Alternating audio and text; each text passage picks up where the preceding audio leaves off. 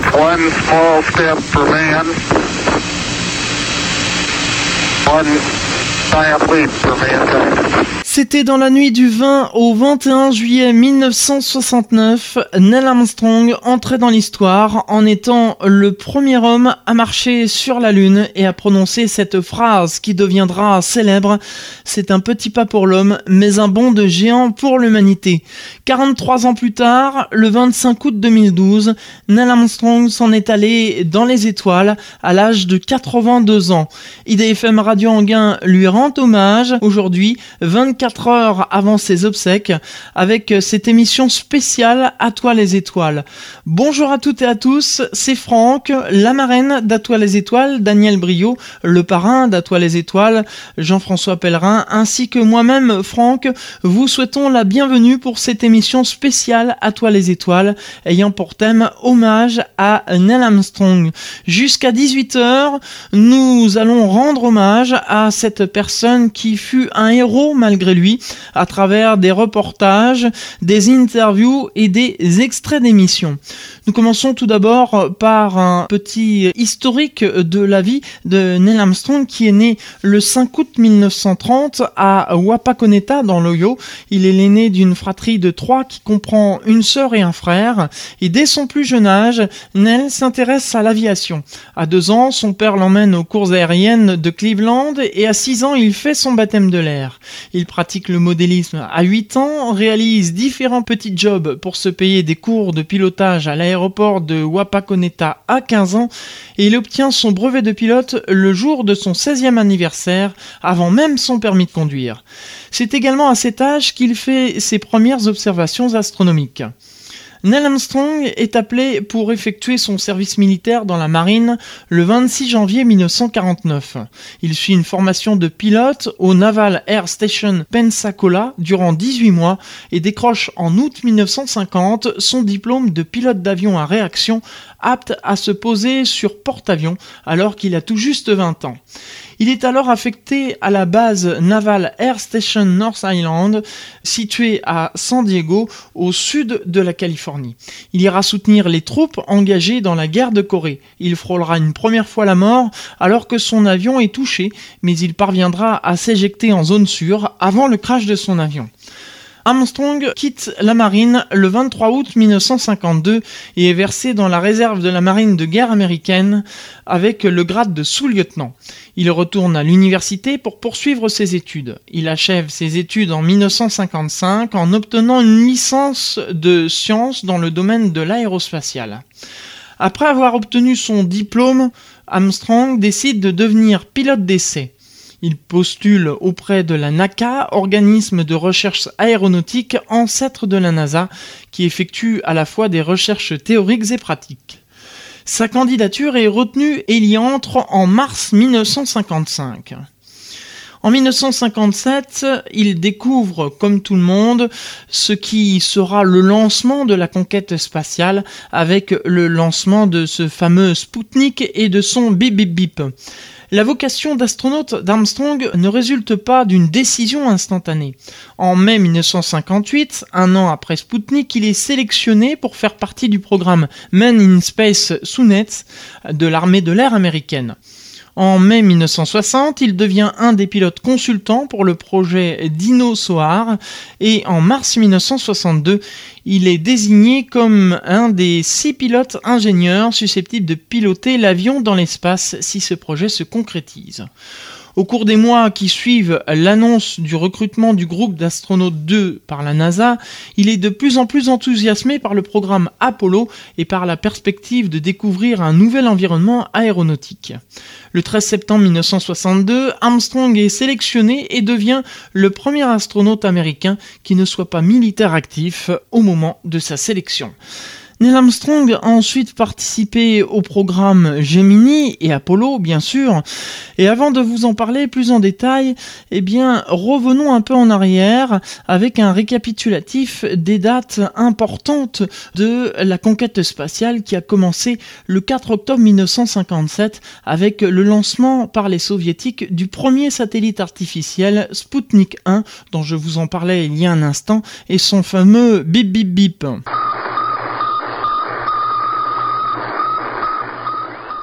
Un mois plus tard, le 3 novembre 1957, les soviétiques récidivent en envoyant Sputnik 2 avec à son bord le premier être vivant à aller dans l'espace, la chienne Laika.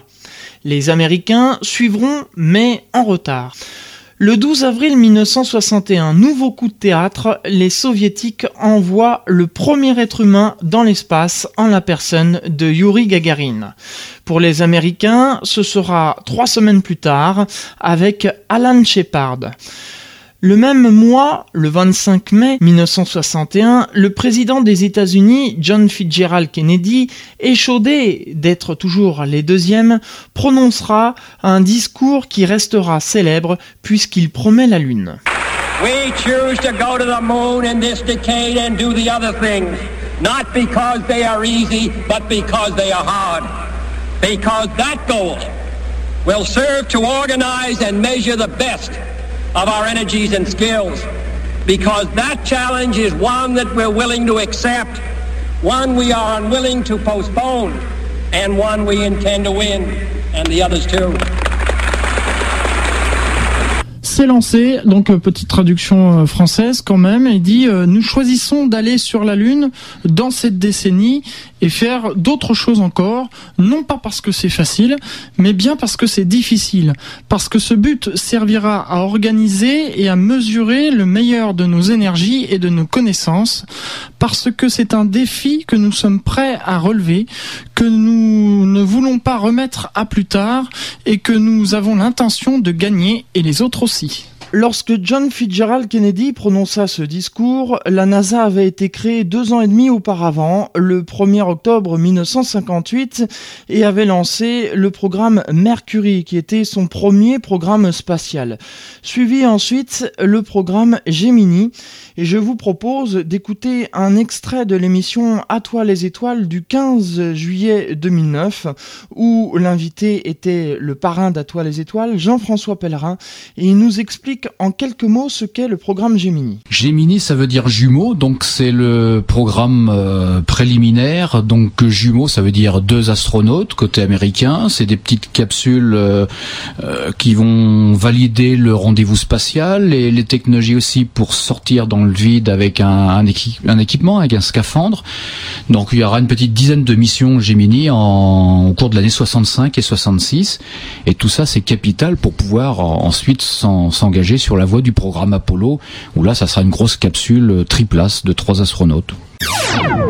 Neil Armstrong fut sélectionné avec David Scott pour participer à la mission Gemini 8. Ils décollèrent le 16 mars 1966 pour revenir le lendemain 17 mars. Durant cette mission, qui a duré 10 heures et 41 minutes, il s'est passé quelque chose, et je vous propose d'écouter un extrait de l'émission du 20 décembre 2006, où je recevais Jacques Villain, qui était président de l'Institut français d'histoire de l'espace, et qui nous raconte une anecdote qui s'est déroulée durant cette mission Gemini 8. L'émission, c'était des changements d'altitude, on changeait aussi de, le plan de l'orbite, pour pouvoir faire des amarrages. Donc on a fait des amarrages avec des cibles qui s'appelaient des cibles Agena. Alors en particulier, il y a une célèbre mission qui était Gemini 8 Agena, à laquelle participait Neil Armstrong. Et ça s'est très mal passé, puisque lorsque la cible était amarrée à, à Gemini 8, l'ensemble s'est mis à, à barriquer, hein, donc des mmh. mouvements un peu en désordre. Et Armstrong, euh, à un moment, pense que c'est la, la, la, cible Gemini qui se comporte mal. Donc, euh, il largue la cible. Et puis en fin de compte, le mouvement désordonné continue. Et donc il se rend compte qu'il y a un propulseur qui est resté ouvert et donc qui en permanence euh, fait de la propulsion et donc crée ces mouvements parasites. Et il va lui réussir à stabiliser le vaisseau en, en jouant sur les autres commandes. Et on dit que c'est là qu'il a gagné son ticket pour la Lune. Thank you. Et justement, je vous propose maintenant d'écouter un long extrait de l'émission du 15 juillet 2009 où, je vous le rappelle, l'invité était Jean-François Pellerin, le parrain de l'émission À toi les étoiles, où on revient en détail sur l'histoire de cette mission Apollo 11. Voilà, donc euh, Aldrin, Armstrong, voilà. euh, Michael Collins. Voilà. Donc voilà, c'est les oui. trois astronautes qui vont être nommés donc pour cette fameuse euh, mission Apollo 11. Euh, le l'objectif d'Apollo 11, donc, c'est d'assurer le premier alunissage en conditions réelles, c'est de descendre au sol. C'est deux mois après Apollo 10. Euh, donc, les hommes ont été choisis parce que c'est clair qu'ils ont l'étoffe pour ce type de mission. Neil Armstrong est plutôt caractère un peu plus renfermé que Buzz Aldrin qui est plutôt un peu extraverti. Michael Collins qui reste en orbite, lui il dira plusieurs reprises, même dans des conférences de presse, que lui de rester autour de la Lune, enfin il a même dit que il, laissait la Lune à d'autres collègues par la suite. Déjà il était tellement heureux de pouvoir rester euh, et puis d'être dans le premier équipage du premier alunissage, donc son job c'est de rester autour de la Lune.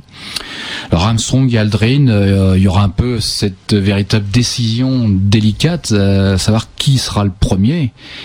Le premier qui va ouvrir le sas et qui va descendre. Euh, pendant longtemps, on a pensé que Aldrin, il avait une solide expérience. Euh, au MIT, il avait eu un doctorat, notamment dans la technologie des rendez-vous spatiaux. il avait passé 4 ou 5 heures dans le vide spatial, donc à faire des sorties en scaphandre, alors que Neil Armstrong n'avait pas d'expérience en sortie spatiale. Donc on a pensé à Aldrin à un moment donné, et la décision finale, ça sera de dire Neil Armstrong va être le premier homme à descendre, à marcher sur la Lune, à la fois pour des raisons Bon, très souvent, on raconte, on dit que c'est des raisons militaires. Il euh, y en a un qui était plus euh, statut militaire, colonel, euh, aviation, alors que l'autre c'était plus un pilote d'essai civil. En fin de compte, la vraie décision, il y a même des documentaires maintenant qui le racontent. Ça s'est joué sur l'aspect purement psychologique. On a même dit, bah, il est le plus près de la sortie, donc il va descendre le premier. En fin de compte, Neil Armstrong, sa force peut-être, c'était qu'il, pour certains psychos, il disait que c'était l'homme qui était le plus à même euh, de gérer l'après à l'unissage mm. au niveau de sa vie personnelle. Euh, c'est clair que c'est quelqu'un qui est très difficile à approcher, très difficile à interviewer. Il est beaucoup, il est un peu plus de, euh, ben, il a le caractère du premier, je dirais, du premier pour l'alunissage. Euh, ça veut pas dire qu'il avait pas d'émotion, il avait pas de sentiment. On voit des photos, on voit Neil Armstrong qui a le sourire et qui, qui est radieux, mais c'est sur le chemin du retour. Hmm.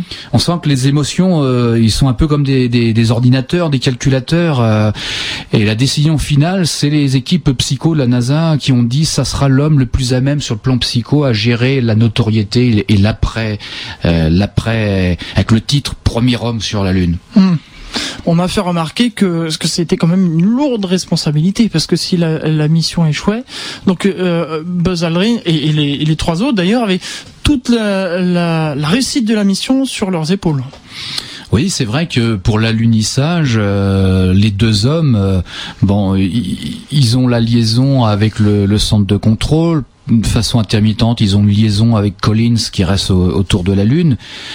Mais c'est vrai que la, la descente, l'alunissage, ça a été quelque chose de, de, de, très délicat, puisque à un moment donné, quand ils sont à 11 000 mètres environ, quand ils rentrent dans la phase critique, donc ils sont plus bas qu'au moment d'Apollo 10, mhm. où ils avaient fait la, la répétition euh, générale, il y a double voyant, il y a un voyant 1201, 1202, qui, il y a une saturation du calculateur du module lunaire au niveau informatique, à tel point qu'on Armstrong va demander à ce qu'on débranche le calculateur et c'est l'un des jeunes euh, au centre de contrôle de Houston qui s'appelle Barles. C'est un jeune euh, spécialiste navigation, guidage euh, au centre de Houston, qui savait que au niveau listing, au niveau des process, des, des, des, routines, des process de niveau logiciel, qu'on pouvait passer outre ces alarmes.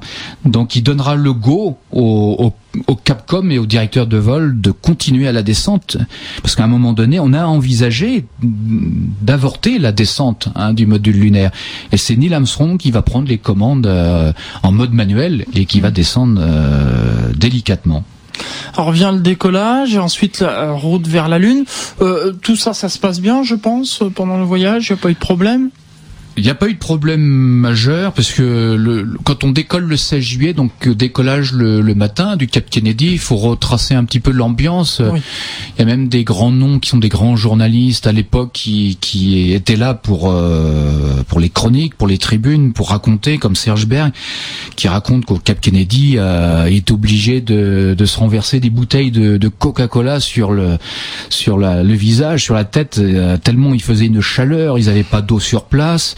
Imaginez plus d'un million de personnes. C'est, euh, je sais pas si on peut comparer ça un peu à, au départ de Christophe Colomb, mais c'est trois aventuriers, trois terriens qui quittent la Terre pour la première fois avec euh, pour objectif de mission d'aller marcher sur une autre planète. Hein, ça, c'est mm. clair que c'est quelque chose. Euh, on peut pas avoir un objectif aussi fort.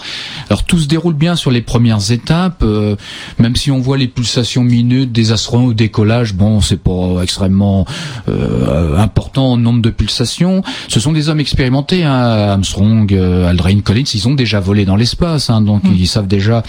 Et puis ils ont déjà les témoignages de leurs collègues qui ont fait Apollo 8, Apollo 9, Apollo 10. donc c'est déjà un peu sécurisant de savoir. Ils vont pas en terrain euh, inconnu, quoi. Ils sont pas totalement en, terrain inconnu. La grande mm. inconnue, c'est de se poser sur mm. le sol et de remonter. C'est ça la grande inconnue on arrive donc au moment où, euh, eh bien, euh, Buzz Aldrin et Neil Armstrong rentrent donc dans le module Eagles et descendent vers la Lune. Voilà, donc la mission vers la Lune, c'est environ 75 75 heures. Hein, c'est un peu plus de trois jours de, trajet hein, pour le, transfert.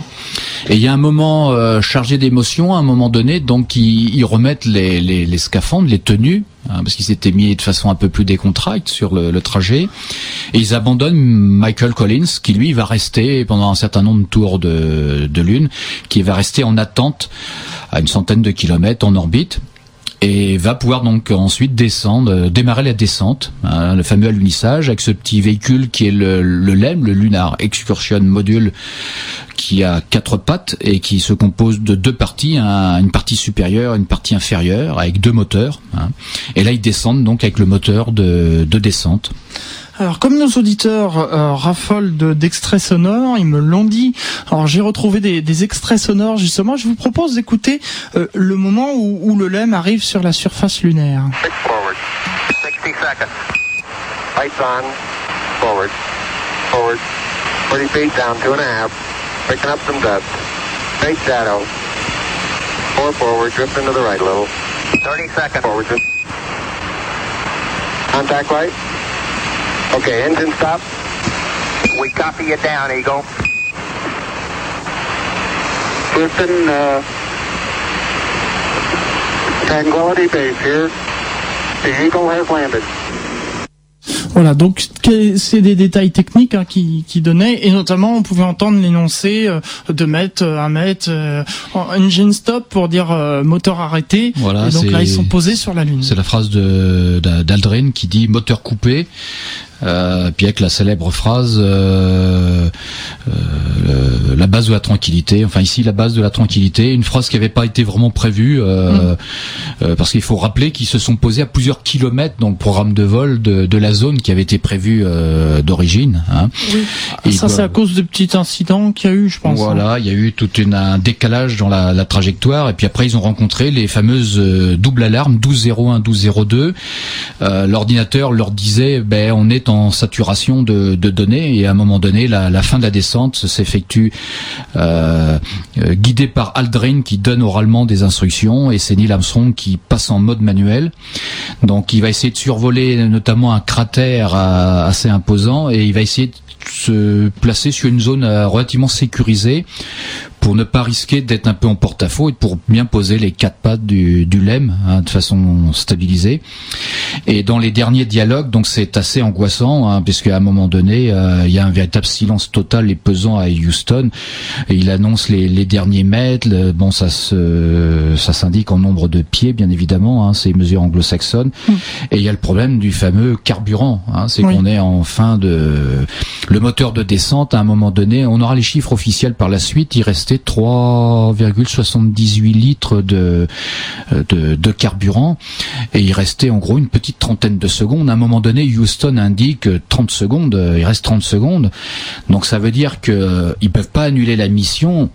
Annuler la mission, ça veut dire procédure euh, d'abord qui, doit déclencher le module, euh, l'allumage du moteur du module supérieur le, désolidariser de la base du LEM pour remonter et se mm. remettent en phase de remontée. Et là, ils sont tellement bas, ils sont arrivés, il faut qu'ils aillent jusqu'au bout, et ils sont obligés de descendre jusqu'au bout. Et avec 30 secondes de carburant, ben, ils finissent par y arriver. Hein. Nous allons nous interrompre euh, le temps d'une respiration musicale et je vous propose d'écouter un extrait du concert que Jean-Michel Jarre a donné le 5 avril 1986 à Houston à l'occasion des 25 ans de la NASA. Concert qui a failli être annulé hein, puisque la navette Challenger avait explosé en vol le 28 janvier 1986 emportant avec elle les sept astronautes. Écoutez bien le morceau qui va être joué puisque dans ce morceau, Jean-Michel Jarre fait un clin d'œil à Neil Armstrong. IDFM 98 FM Retour dans les studios d'IDFM Radio Anguin pour cette émission spéciale À toi les étoiles intitulée Hommage à Neil Armstrong qui s'est éteint le 25 août 2012 à l'âge de 82 ans et IDFM Radio Anguin lui rend hommage aujourd'hui 24 heures avant ses obsèques par cette émission spéciale À toi les étoiles. Avant la pause musicale, nous écoutions un extrait de l'émission À toi les étoiles du 15 juillet 2009 où je recevais comme invité le parrain d'À toi les étoiles, Jean-François Pellerin. Eh bien, poursuivons l'écoute de cette émission. Euh, nous en étions euh, au moment où euh, Neil Armstrong et Buzz Aldrin se sont posés sur la Lune. Et vient le moment de préparer la descente sur la Lune. Écoutons la suite des explications de Jean-François Pellerin. On estime à 600 millions de personnes à, voir ces, premières images. Certains en Chine, en URSS n'auraient pas vu ces premières, cette grande première. Alors donc descendre du LEM, c'est pas évident parce que il faut être un peu contorsionniste. Imaginez, vous avez un équipement d'une près d'une centaine de kilos hein, qui va vous permettre l'autonomie oxygène donc sur le, sol. Donc préparation de Neil Armstrong et de Buzz Aldrin. Ils sont recroquevillés dans le LEM, c'est la possibilité à deux personnes de, de rester dans, comme ça dans un véhicule. D'ailleurs, on le verra qu'Apollo 13, quand on leur a demandé de rester à trois, c'était très difficile à, à, gérer. Donc voilà, c'est l'habillage, la procédure, il faut se préparer, ne rien oublier, euh, et ensuite se mettre dans la bonne position pour pouvoir mettre ensuite ses pieds sur l'échelon supérieur de l'échelle qui compte neuf marches. Oui. Et donc il, descend, euh, il descend les échelons et puis il arrive sur le, le sol lunaire. Alors je vous propose, j'ai retrouvé aussi un, un, petit extrait sonore du, du moment où euh, euh Neil Armstrong pose le pied sur la lune. On, l'a beaucoup entendu, mais euh, ce qu'on entend moins, c'est euh, la liesse après. Et vous allez entendre des commentaires un peu dans toutes les langues. Et, donc on va entendre du japonais, de l'arabe, un peu de tout. Et ce qui est marrant, moi, quand, quand j'ai entendu cet extrait pour la première fois, le commentateur français en dirait Nelson Montfort. Euh, le 20 juillet à 2h56. Alors écoutez bien euh, cet extrait. Ça dure à peu près deux minutes, mais vous allez voir, c'est pas mal du tout. Okay, Neil, we can see you coming down the ladder now. Neil, we can see you coming. Okay, I just checked uh, getting back up to that first step. Uh, it's uh, that isn't collapsed too far. But uh, it's adequate to get back up. Roger, we copy. It's a pretty good little jump. I'm uh, at the foot of the ladder. The LEM footbeds are only uh, uh, depressed in the surface about uh, one or two inches, although the surface appears to be uh, very, very fine-grained as you get close to it. It's almost like a powder ground mass uh, is fine. I'm going to step off the limb. That's one small step for man, one giant leap for mankind. That's one small step for man. One giant leap for mankind.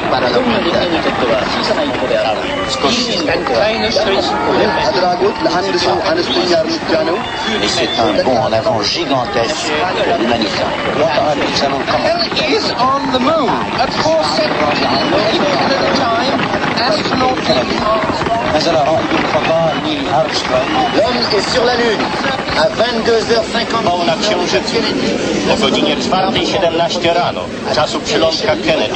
Astronauta Neil Armstrong zeskoczył z ostatniego szczebla 登陆器的梯子踏上月球。人類が月面に到着しました。ケープケネディ時間で4時17分、バスアルティサブステントは戦艦でないので、本ランドにそして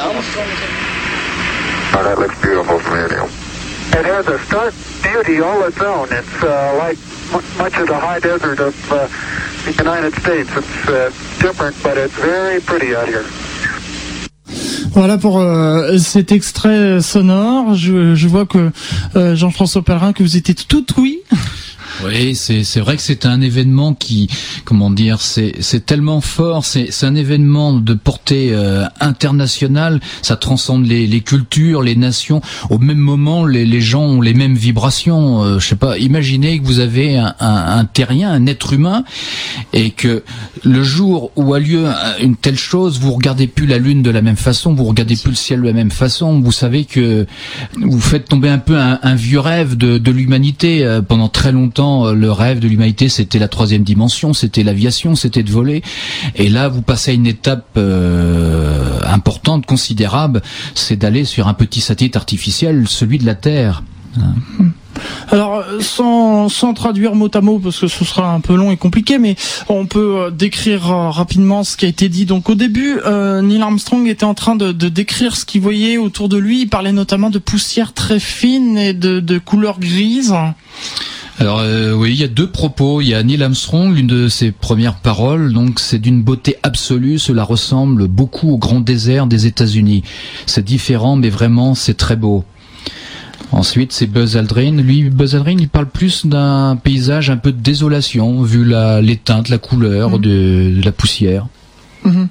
Et puis ensuite, bah, il pose, il le dit d'ailleurs, je pose un pied, et puis on l'entend euh, prononcer cette fameuse phrase qui, euh, donc en français, c'est un petit pas pour l'homme, mais un bond de géant pour euh, l'humanité. Voilà, cette fameuse phrase. je crois pas qu'elle avait été réfléchie depuis très très longtemps, hein, parce que c'était peut-être pas dans le caractère de, de Neil Armstrong d'établir vraiment un aspect émotionnel. De... Enfin, tout le monde a pensé par la suite que la phrase co- coïncidait tout à fait à l'événement, que c'était vraiment la, la la phrase qui qui allait bien face à l'événement. Et puis donc, euh, bah, on a entendu les gens qui étaient vraiment heureux, qui applaudissaient. On a entendu donc divers témoignages euh, de, de commentateurs aussi bien euh, américains, euh, français. Il m'a semblé entendre un peu de l'italien au loin. Euh, je suis pas très doué pour reconnaître Ben, les langues, si, mais si on bon. prend les horaires, il était environ 4 heures du matin euh, en fuseau horaire euh, au niveau de la France. Donc toute l'Europe, c'est c'est en pleine nuit. Et c'est le 20 juillet au soir pour tout le continent euh, américain. Puis plus on va vers l'Est, bon, bah, c'est décalé dans, dans le temps. Je vous ai dit tout à l'heure, c'est vrai qu'il y en a certains qui n'avaient pas accès aux images. hein. Euh, en Chine, je crois, il y a juste certains intellectuels, certains scientifiques. Euh, L'URSS était aussi assez limité la, la retransmission. Je voudrais juste rajouter, il y avait une très belle phrase. euh, notre ami Albert Ducrot, grand vulgarisateur du spatial, sa phrase c'était l'homme est à la lune. Et il était dans la capitale, euh, je crois qu'il était au Palais de la Découverte et il y avait une retransmission sur grand écran donc de ces fameuses images donc du premier alunissage et des premières euh, marches euh, d'Armstrong et d'Aldrin. L'homme est à la lune. Il me semble l'avoir entendu Ouais. d'ailleurs dans, dans cet extrait euh, qu'on a passé Voilà, tout à l'heure. la- Et donc à la fin de l'extrait, on, on, on entend donc les, les hommes sur la lune. Et je crois qu'en fait ils sont là, ça y est, ils ont fait quelques pas sur la lune. Ils sont encore en train de décrire en fait ce qu'ils ce qu'ils voient tout autour Voilà, ils se donnent mutuellement des, des conseils. Donc, euh, dans le programme de vol, Armstrong est descendu. Euh, Aldrin est passé 19 minutes après. hein, donc, il est arrivé juste après. Quand on voit les images, à un moment donné, ils ont un petit peu de mal à bien cadrer. Euh, l'image est inversée à l'écran. Ensuite, ils restabilisent l'image et ensuite, on voit peu à peu donc la euh, Armstrong qui fait quelques premiers pas. Donc, il met le premier pas. Le premier pas, c'est le pied gauche. hein. il est aidé, d'un genre de filin de sécurité, un genre de, de connexion. Puis après, il va, il va y aller euh, complètement solo. Et après, il donne des conseils à Aldrin sur la façon de se déplacer, parce que n'oublions pas, ben, on est en pesanteur un sixième, même avec le scaphandre, donc ils sont assez légers. Hein. Hum. Et il y a le planté du drapeau américain donc sur la Lune. Voilà, donc euh, le poser du drapeau américain, euh, bon c'est vrai, quelquefois on nous dit pourquoi pas un drapeau de l'ONU, donc au dernier ressort, la décision finale aura été de, de choisir la bannière étoilée, puis c'était un peu le, symbole de cette grande course face aux soviétiques. Il faut bien se rappeler que les premiers à toucher et à percuter le sol de la Lune, ça avait été un, un petit robot soviétique. Hein, les sondes les sondes l'unique Luna. Donc là, c'est la bannière étoilée, le drapeau américain. Euh, et ensuite, ben, il y a plusieurs cérémonies. Hein, on leur demande de, de lire une plaque qu'ils vont dévoiler. Euh, une plaque qui indique donc qu'ils sont arrivés euh, ici. Des hommes de la planète Terre ont pour la première fois posé le pied sur la Lune en juillet 1969 de l'ère chrétienne, donc euh, après Jésus-Christ. Nous sommes venus pacifiquement au nom de toute l'humanité. C'est signé par les membres de l'équipage Apollo 11 ainsi que par le président américain Richard Nixon, qui va rentrer en communication téléphonique d'ailleurs avec, avec eux. Bien sûr. Alors ils sont restés 2h31 hein, sur la Lune. Si oui, en gros 2 heures, euh, deux heures et demie ouais, sur le, le, sol.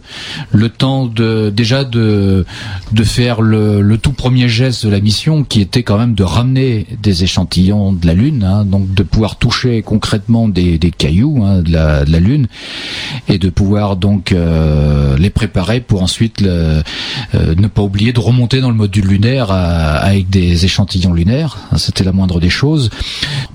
Ils sont sur la Lune. C'est pas parce qu'ils sont arrivés, il y a le module lunaire, ensuite ils descendent. Euh, ils n'ont pas gagné pour autant. Le hmm. plus difficile, le plus risqué, ben, reste encore à faire. C'est qu'il faut redécoller. Et ça, on n'a jamais redécollé du sol de la Lune en conditions réelles, euh, en allumant le moteur depuis le sol, avec le moteur de remontée. Et il y aura d'ailleurs un petit incident euh, qui est maintenant raconté depuis un certain nombre d'années. Ça a été révélé en 1984, donc 15 ans après l'alunissage. Ça a été certifié par la NASA et puis par l'inventeur du, stylo de l'espace. Un stylo qui marche en apesanteur, le Fisher euh, Space Pen, que les astronautes utilisent depuis une quarantaine d'années maintenant. Et en remontant dans le module lunaire, en s'installant sur sa, couchette, il y a Buzz Aldrin qui heurte le, contacteur, enfin sur le tableau, qui, permet de, de réarmer euh, pour faire déclencher la manette de gaz pour allumer le moteur, de remonter. Donc ça, c'est petite angoisse. Ils ont plus de contacteur de cette manette de gaz. Et par chance, donc il leur reste pas grand chose sur eux. Ils ont un stylo de l'espace. Et au centre de Houston, à un moment donné, ils savent pas comment ils vont opérer. Il y a un moment donné, il y a un astronaute euh, qui bricole avec son Fisher Pen. Il fait du bruit dans le centre.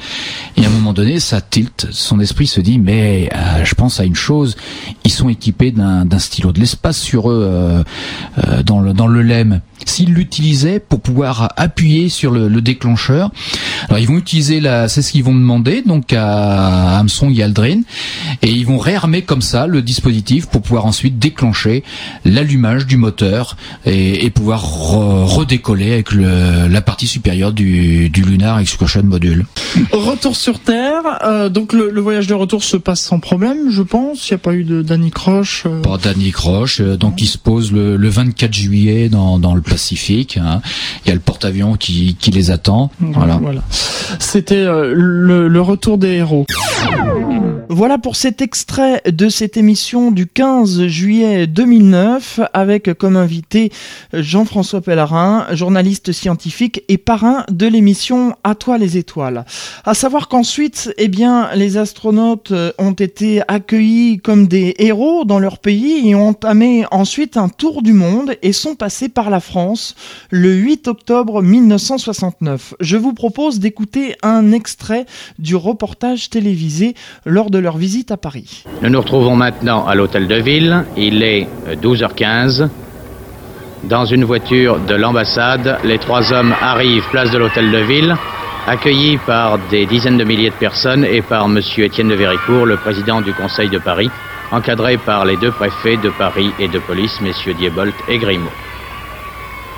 Les enfants des écoles ont été conviés à cette manifestation. Il y a de nombreux jeunes Américains. le 26 mai 1927, sur cette même place, les Parisiens acclamaient dans l'enthousiasme Charles Lindbergh. Et aujourd'hui, Voici que les Parisiens sont venus en foule, comme alors, pour saluer chaleureusement d'autres fils de l'Amérique amie. Vous, cher Neil Armstrong, vous, cher Edwin Aldrin, ces premiers pas sur la Lune ont sans doute marqué le commencement d'une ère nouvelle pour notre espèce, comme lorsque Christophe Colomb, que je crois vous avez salué en Espagne, élargissant les bornes de l'ancien monde, découvrait ce nouveau monde aux Amériques. Et après ce discours d'accueil de M. Étienne de Véricourt, le président du Conseil de Paris remettait aux trois astronautes la médaille de vermeil de la ville de Paris, un signe honneur, puisque jusqu'à présent, astronautes et cosmonautes en visite à Paris n'avaient reçu que la médaille d'argent.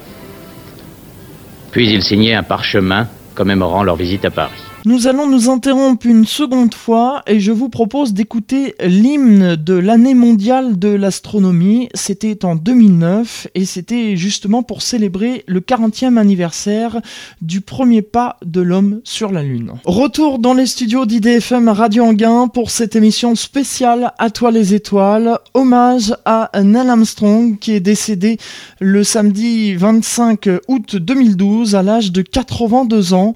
Et pour cette dernière partie de cette émission, eh bien, je vous propose maintenant d'écouter la réaction de différentes personnalités issues euh, de la communauté astronomique. Et tout d'abord, euh, l'interview de Olivier Lasvernias, qui est président de l'Association française d'astronomie, qui édite notamment la revue Ciel et Espace. Et je lui ai demandé comment a-t-il réagi à la mort de Neil Armstrong. J'ai été replongé dans mes souvenirs. Euh, comme comme la plus, enfin, comme 600 millions paraît-il de, de terriens, euh, j'étais devant une petite télé noir et blanc.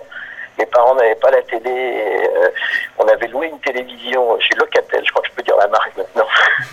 et euh, j'ai encore le bruit, vraiment, j'ai le bruit du grésillement de la bande son de la NASA dans les oreilles. C'était plus que l'image, c'est vraiment, c'est vraiment ça le souvenir. C'était incroyable. Et effectivement, ça marque.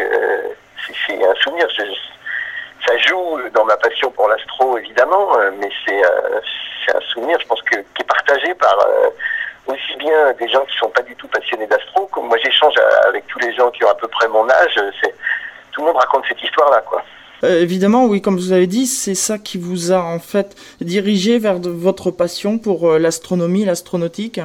Enfin, ça l'a renforcé, quoi. C'est pas, j'étais déjà passionné d'astro, je regardais déjà les étoiles, mais tout d'un coup, c'était encore plus euh, euh, accessible. Euh, je me souviens, je commençais à photographier la Lune. Hein, j'avais un, espèce de petite lunette avec un système de manche à pour la fixer. Je mettais mon appareil photo derrière. et là, la merde de la tranquillité. Enfin, en plus, on la voit à l'œil nu. Enfin, c'était fantastique, quoi. Et ça a renforcé très certainement. je me suis mis à faire des photos plus solidement. J'ai acheté un télescope plus solide. Voilà, quoi. Ça, ça construit le truc. Est-ce que vous avez eu l'occasion de rencontrer euh, Neil Armstrong? Non, j'ai rencontré Buzz Aldrin, mais j'ai pas rencontré Neil Armstrong. J'ai rencontré Buzz Aldrin sur un, un, des plateaux des premières nuits des étoiles.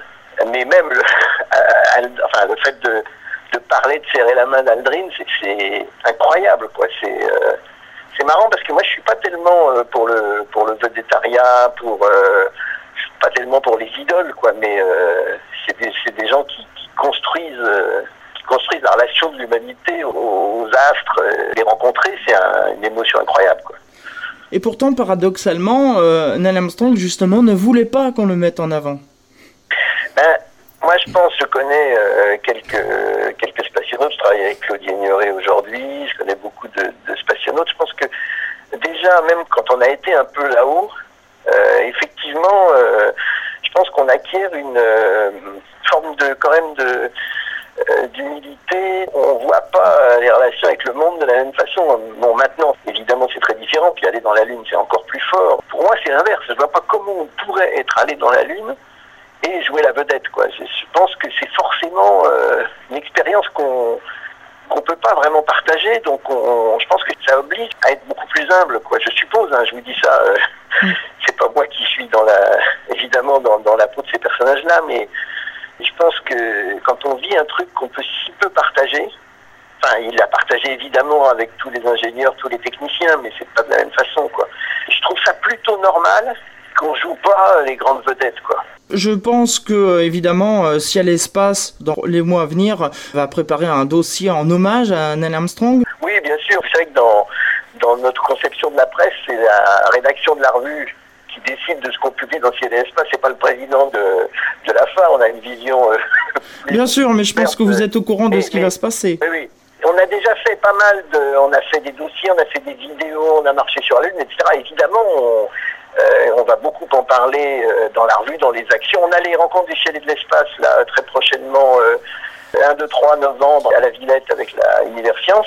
Évidemment, on va parler aussi de, de Neil Armstrong, on va parler de l'exploration de la. Puis en plus, la coïncidence avec euh, Curiosity, euh, l'arrivée du robot, ça ouvre tous les sujets sur euh, exploration humaine, exploration automatisée, la complémentarité, le rôle de l'intelligence humaine sur place. Enfin, il y a des vrais sujets géniaux, quoi. Et puis il y a des sujets simplement aussi philosophiques, des sujets sur la, la, science dans la dans la culture générale. Enfin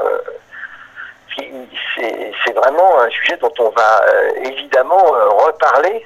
Bien sûr, donc à suivre euh, les mois prochains. Est-ce que vous auriez quelque chose à rajouter encore sur cette disparition de Neil Armstrong?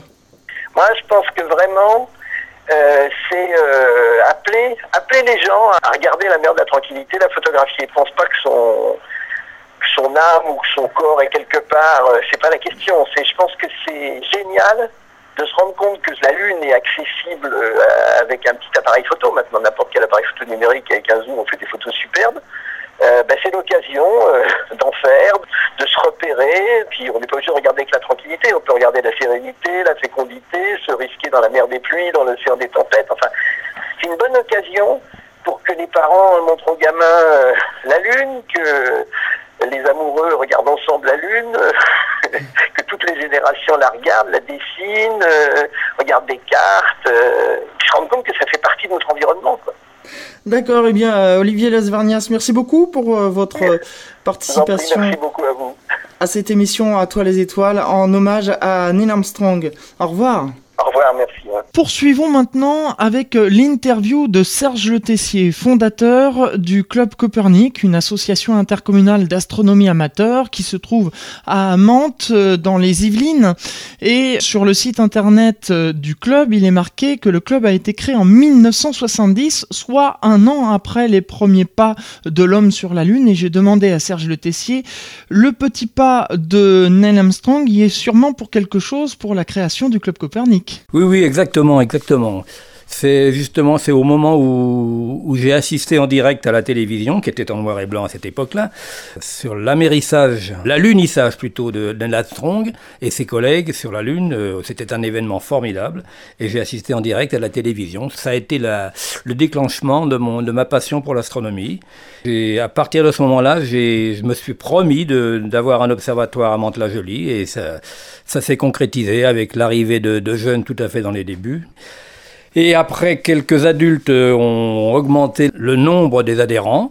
Et puis maintenant, ça va bientôt faire 40 euh, ans que le club existe. 1970, euh, ça fait donc 42 euh, ans. Exactement, 42 ans, oui. C'est vrai que je, ne me vieillis pas assez, mais c'est vrai, ça fait 42 ans. Et ça va durer encore, j'espère. Car on a des, beaucoup d'adhérents, des passionnés qui, qui aiment énormément l'astronomie. Lorsque vous vous trouviez devant votre écran, vous avez bien sûr suivi le décollage de Saturne V, toute l'étape et l'arrivée. Alors quand on en est au grand jour, au moment où Neil Armstrong et Buzz Aldrin euh, descendent vers la Lune. Qu'est-ce qu'on pense? Qu'est-ce qui se passe dans votre tête? Personnellement, moi, la première chose à laquelle j'ai pensé, j'aurais bien voulu être à leur place. C'était un rêve et c'est encore un rêve, mais maintenant, l'âge est un petit peu avancé. Mais c'est la première chose à laquelle j'ai pensé. J'aurais bien voulu être à leur place. Vous avez des souvenirs, des images qui vous ont marqué? Ah, des souvenirs, oui. C'est-à-dire que c'est vrai que l'eau a coulé sous les ponts, c'est le moment de le dire. Il y a des années et des années que ça s'est passé. Et on, a même plus autre, on, a, on parle même plus beaucoup justement de d'aventure spatiale.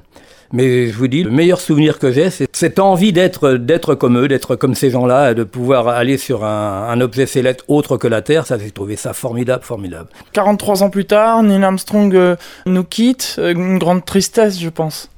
Oui, oui, c'est vrai, c'est vrai. C'est un héros et c'est encore un héros pour nous. Hein, c'est vrai. Euh, je sais que quand on parlait que ça avec nos parents. Nos parents ne voulaient jamais y croire. Euh, mettre un homme sur la Lune, c'était, presque impossible, impossible. Et ça, vraiment, ça a été concrétisé par ces hommes-là. Moi, je trouve que c'est, quelque chose de fantastique. Quoi. Maintenant que Neil Armstrong est décédé, à, à, 24 heures de ses obsèques, je pense que quand vous regarderez la Lune de nouveau, vous la verrez d'une autre façon. Oui, ça a déjà été le cas, euh, justement après l'alunissage de, de, ces hommes sur la, à la, surface de la Lune.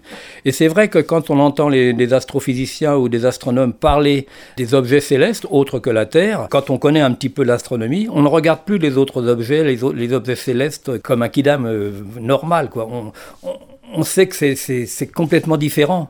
Et on attend avec impatience qu'on qu puisse retourner, peut-être plus loin. C'est qu'en ce moment, c'est Mars. Tout le monde attend ça avec impatience, moi le premier. Mais bon, j'espère qu'on verra ça, quoi.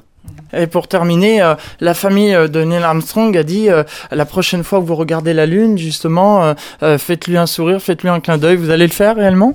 Oui, c'est oui, c'est vrai, c'est vrai. Le seul fait de regarder la Lune, de regarder la pleine Lune avec l'esprit astronome, c'est complètement différent. Mais maintenant, ça sera encore plus différent parce que c'est vrai, on sera forcé de penser. Neil Armstrong a été sur la Lune. Bon, il n'ira plus maintenant, c'est dommage. Et on attend avec impatience qu'il y en ait d'autres. Donc vous ferez ce clin d'œil quand vous verrez la Lune Un gros clin d'œil, oui, c'est sûr, c'est sûr. Et j'espère que la Lune nous renverra le clin d'œil.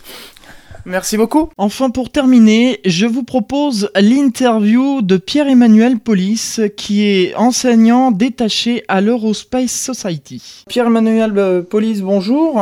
Bonjour. Vous avez euh, rencontré Neil Armstrong lors des célébrations du 40e anniversaire de la mission Apollo 11. Oui, voilà, c'est ça.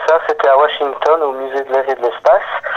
Et nous étions 200 invités dans un grand auditorium. Il y avait 198 Américains et deux petits Belges qui étaient là, qui avaient débarqué, qui ont pu réussir à se faire inviter euh, à cette cérémonie vraiment inoubliable.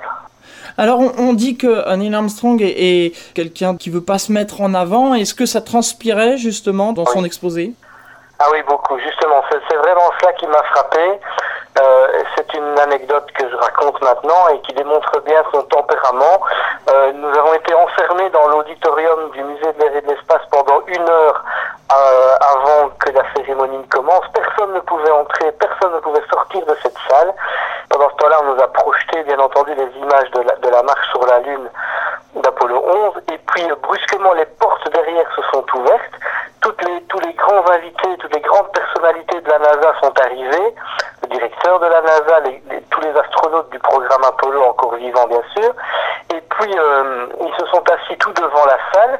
Et puis, j'ai vu arriver Buzz Aldrin et Michael Collins, euh, les coéquipiers d'Armstrong, avec leurs épouses respectives. Et puis, euh, brusquement, deux secondes après, euh, Neil Armstrong est arrivé par l'avant de la salle. La salle s'est levée d'un seul bond et a commencé à applaudir euh, de manière très très soutenue. Et Neil Armstrong ne savait plus où se mettre. Il est arrivé droit vers son fauteuil devant lui, au premier rang. Il s'est assis, mais la salle était debout en train d'applaudir. C'était une standing ovation. Et Neil Armstrong a bien fini par se relever à nouveau. Il s'est retourné vers nous. Il a salué le public. Euh, vraiment très gêné, l'air de dire euh, mais pourquoi est-ce que vous me réservez un honneur pareil, je ne le mérite pas. Il, il, était vraiment gêné et ennuyé, ça se voyait sur son visage, dans son attitude. Puis il s'est rassis tranquillement et la, la, la, salle a continué à applaudir et a fini par se calmer. Mais on voyait bien que c'était euh, très perturbant pour Neil Armstrong, qui n'aimait pas ça, ça c'est sûr. Comment, quand vous avez appris la mort de Neil Armstrong, vous et le peuple belge ont réagi ah oui, oui, je, l'ai appris très très vite euh, samedi soir par un, SMS, un texto sur mon téléphone. Et, l'anecdote est, intéressante, est amusante. On venait juste de parler de lui euh, avec un ami euh, à un dîner, un ami français qui se trouvait avec nous et qui m'apprend Tiens, est-ce que tu sais que Neil Armstrong est hospitalisé pour un problème cardiaque? Et non, je ne savais pas, je ne savais pas du tout. Et puis 15 minutes plus tard, passe l'annonce de son décès tombe. Donc on a été vraiment très très surpris, très choqués, c'est sûr, parce que personnellement c'est mon idole depuis que je suis gamin. Et effectivement, dans les minutes qui ont suivi et dès le lendemain matin, à 7 heures du matin, j'ai pas arrêté de recevoir des coups de téléphone de journalistes, de télévision belge, etc., etc. Et, ça a fait la une de tous les journaux euh, dès, le dimanche matin et dès, le lundi. Il faut pas oublier non plus que pour la Belgique, la date du 21 juillet 1969 correspond non seulement à l'arrivée d'Armstrong sur la Lune, mais également à la première victoire d'Eddie Merckx sur le Tour de France. Donc euh, le célèbre le cycliste belge. Et donc pour la Belgique, c'est une double date très importante qui a vraiment beaucoup marqué la Belgique. Et pour euh, ce 21 juillet 1969, vous avez vu justement euh, Neil Armstrong poser le pied sur la Lune? Je n'avais que 5 ans, donc je ne l'ai pas vu moi en direct, je l'ai mhm. vu le lendemain. Mes parents m'ont emmené à la ferme voisine parce qu'on était en vacances, c'était au mois de juillet, on était en vacances chez mes grands-parents qui n'avaient pas la télévision. Mais je me souviens, je m'en souviens bien, je me souviens d'avoir vu la, les silhouettes blanches d'Armstrong et d'Aldrin sautiller sur la surface de la Lune. Et ah bah, ça a été vraiment un déclic pour ma passion pour l'espace. Je suis rentré dans ma chambre et ça, je me vois encore rentrer chez ma grand-mère, me mettre la tête entre les mains et me dire qu'est-ce que j'aimerais bien rencontrer un jour ces hommes qui ont, marché sur la Lune. Et je ne m'attendais certainement pas qu'à l'âge de 17 ans, donc euh, c'est quand même peu de temps après, euh, j'étais encore bien jeune, et eh bien j'ai eu la chance de rencontrer Buzz Aldrin ici en Belgique, à Liège, et de parler de nombreuses minutes avec lui. Et depuis, eh bien, j'ai eu la chance de rencontrer 11 des 12 qui ont marché sur la Lune, ce qui est pour moi euh, des moments exceptionnels parce que c'est vraiment une passion qui me tient à cœur depuis toujours. Merci, Monsieur Police. Une dernière chose que vous auriez à rajouter? Je voudrais rendre hommage, bien sûr, à Neil Armstrong, mais, mais, surtout à ce qu'il nous a laissé, ce qu'il a apporté à l'humanité. L'homme était bien sûr un, homme extraordinaire avec un sang-froid fabuleux, un pilote hors norme, certainement, mais euh, c'est pas l'homme qui est important, c'est ce qu'il a apporté à l'humanité. Je pense que c'est vraiment ça, à ça qu'il faut rendre hommage maintenant, c'est à tout ce que le programme Apollo sur la Lune nous a apporté à tous les niveaux technologique, euh, humain, au niveau du rêve. Et je dois dire que j'ajouterais simplement un petit clin d'œil. J'ai beaucoup apprécié le communiqué qui a été euh, publié par la famille de Neil Armstrong, ses deux fils, qui ont simplement dit, et je trouve ça très joli, la prochaine fois que vous voyez la Lune vous sourire, faites un petit clin d'œil à Neil, et je trouve que c'est un très beau communiqué pour lui rendre hommage. En effet. Merci beaucoup, euh, Monsieur Police, pour votre participation à cette émission. Merci aussi, au revoir. Au revoir. Voilà qui clôture cette émission spéciale à toi les étoiles en hommage à, Neil Armstrong. On rajoutera que après Apollo 11, il a dit qu'il ne retournerait pas dans l'espace. Il a quitté la NASA en 1971 pour être enseignant. Il a quand même été euh, enquêteur pour la NASA et porte-parole de diverses entreprises et a siégé aussi dans des conseils d'administration de différentes entreprises. Neil Armstrong nous a quitté le 25 août 2012 suite à des complications cardiovasculaires après une opération du cœur à l'âge de 82 ans. Le président Barack Obama a dit que Neil figurera parmi les plus grands héros américains, non seulement de son époque, mais de tous les temps. Ces obsèques auront lieu demain. Voilà qui clôture cette émission spéciale à toi les étoiles. Merci à la direction d'IDFM Radio Anguin de m'avoir confié ce créneau. Merci aux auditeurs d'avoir suivi cette émission et à tous les participants de cette émission. Rendez-vous le mercredi 19 euh, septembre 2012 de 18h à 19h pour la dernière émission de la formule de l'été. Je vous ferai découvrir l'Observatoire de Strasbourg. Soyez au rendez-vous. On se quitte par une musique qui a été composée en hommage à Neil Armstrong avec des extraits de dialogue au début et ensuite la musique. Salut à tous, rendez-vous le 19 septembre. We're now in the approach phase, everything looking good. Altitude 4200. go for landing, over. 40 feet down, two and a half, picking up some dust. 30 feet, two and a half down, straight shadow. Four forward, four forward, drift into the right level. Six, down a half. 30 seconds. Forward, just. Uh, okay. Contact light. Tranquility base here. The Eagle has landed. That's one small step for man, one giant leap for mankind.